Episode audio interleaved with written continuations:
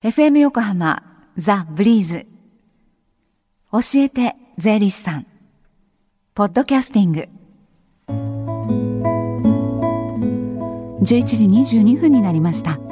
さあ火曜日のこの時間は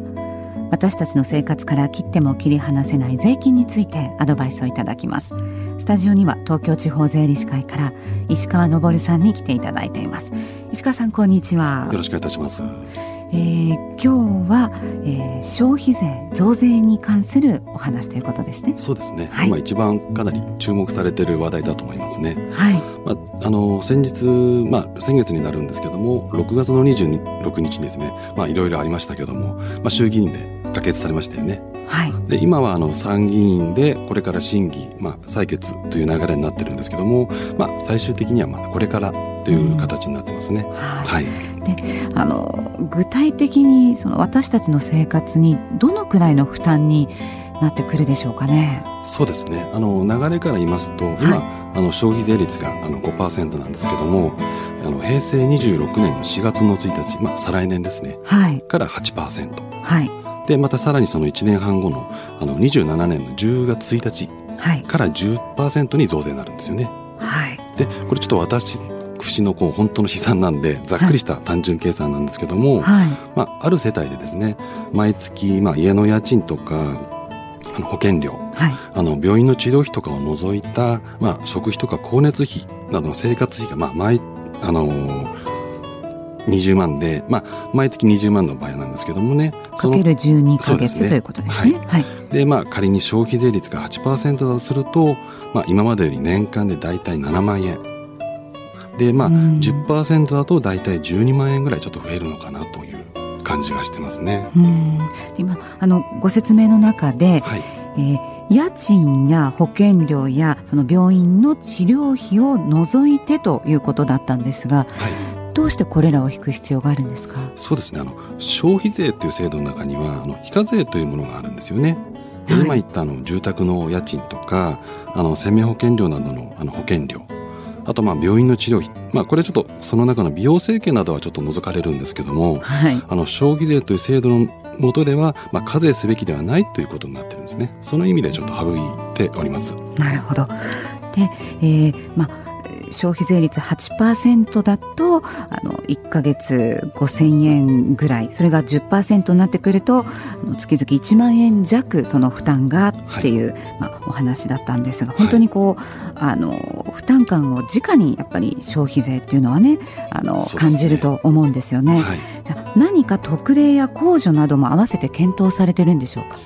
まあ、今マスコミでもかなり言われてると思うんですけども生活必需品などとか税率を下げるという制度で複数税率っていうのは検討されてるようなんですよね、はい、ただこれちょっと私的には現実的には難しいのかなという感じはしてます。まあ、というのもねあの、はい、食料品を例にすると、はい、まあ、これも極端な話なんですけどね、まあ、例えば野菜には低い税率で、うん、まあ、例えば果物には普通の税率をかけると、あのした場合ですね。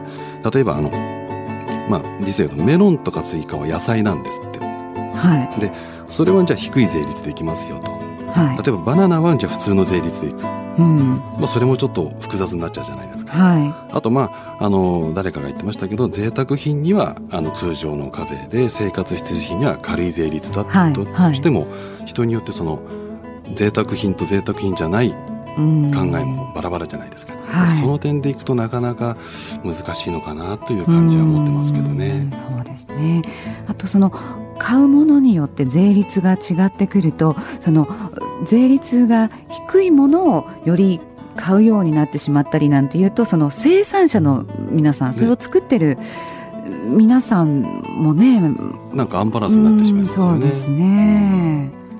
まあ、あともう一つちょっと話は変わるんですけども、はい、あと所得の少ない方の負担が増える問題の解消として、はい、まあ、今政府が行おうとした一つの対策としてマイナンバー制度っていうのがあるんですね。はい、まあ、具体的にはあの所得の低い方はもともと負担している税額が少ないっていう考えなので、はい、あの税額控除という税金の値引きだけだとあの本当にサポートができないという理由から、まあ、個人の所得などを把握して、うん、あの税金の値引きだけでは対応できないかと国からの援助という形で給付するっていう考えなんですよ。はいまあ、ちょっとこの制度もね賛否両論とかあとまあメリットデメリットがあるのでちょっと慎重に検討が必要なのかなと思います。はい、はいね、情報の管理ですとかこれから解消しないといけない問題もねありますよね。そうですよね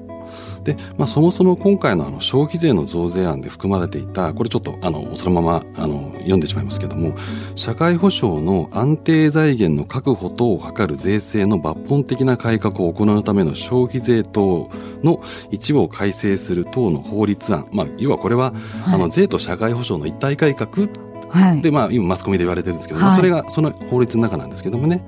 まあ、あのその中にもマイナンバー制度のこともちょっと入っておりました。ただこれもねやっぱり今後の検討課題っていう形になってます。はい、はい、まあ、これもちょっと私もそうですけどもリスナーの方たちと一緒にこの消費税のこととかあマイナンバーのことも一緒にちょっと考えていきたいなと思ってます。はい、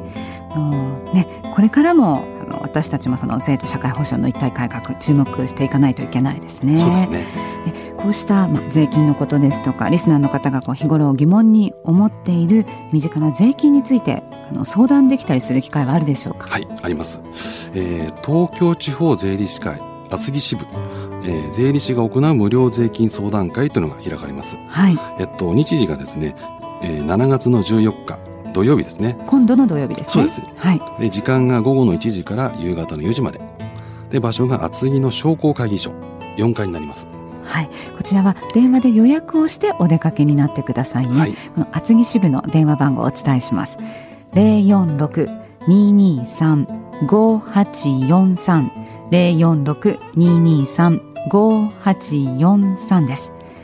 でこの教えて税理士さんポッドキャスティングでも聞くことができます。ブリーズのホームページまたは iTunes ストアから無料ダウンロードできますのでぜひポッドキャスティングでも聞いてみてください。はいお願いします。また東京地方税理士協同組合のホームページ教えて税理士さん出演者ブログでは石川さんこの番組放送後期というのも読めるようになってるんですよね。そうですね。明日、はい、アップするように頑張ります。はい。この時間は税金について学ぶ教えて税理士さんでした。ありがとうございました。どうもありがとうございました。Deep inside your ears still lingers on fading sound of footsteps so clear to hear whenever I find you with empty beer bottles in your hand. I see someone four years old staring back at me. Once you told me you don't know who you are, there are pieces of you lost somewhere along the way. and You've been searching hopelessly in a wrong place. Cause they have always been with you from the very start. So many years you haven't been yourself.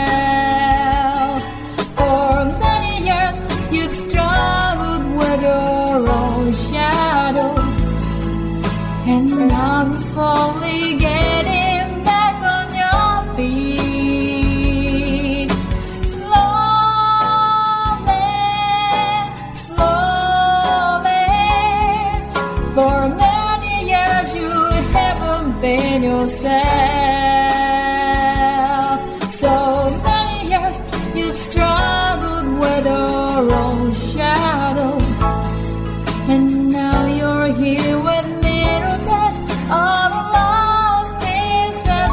another.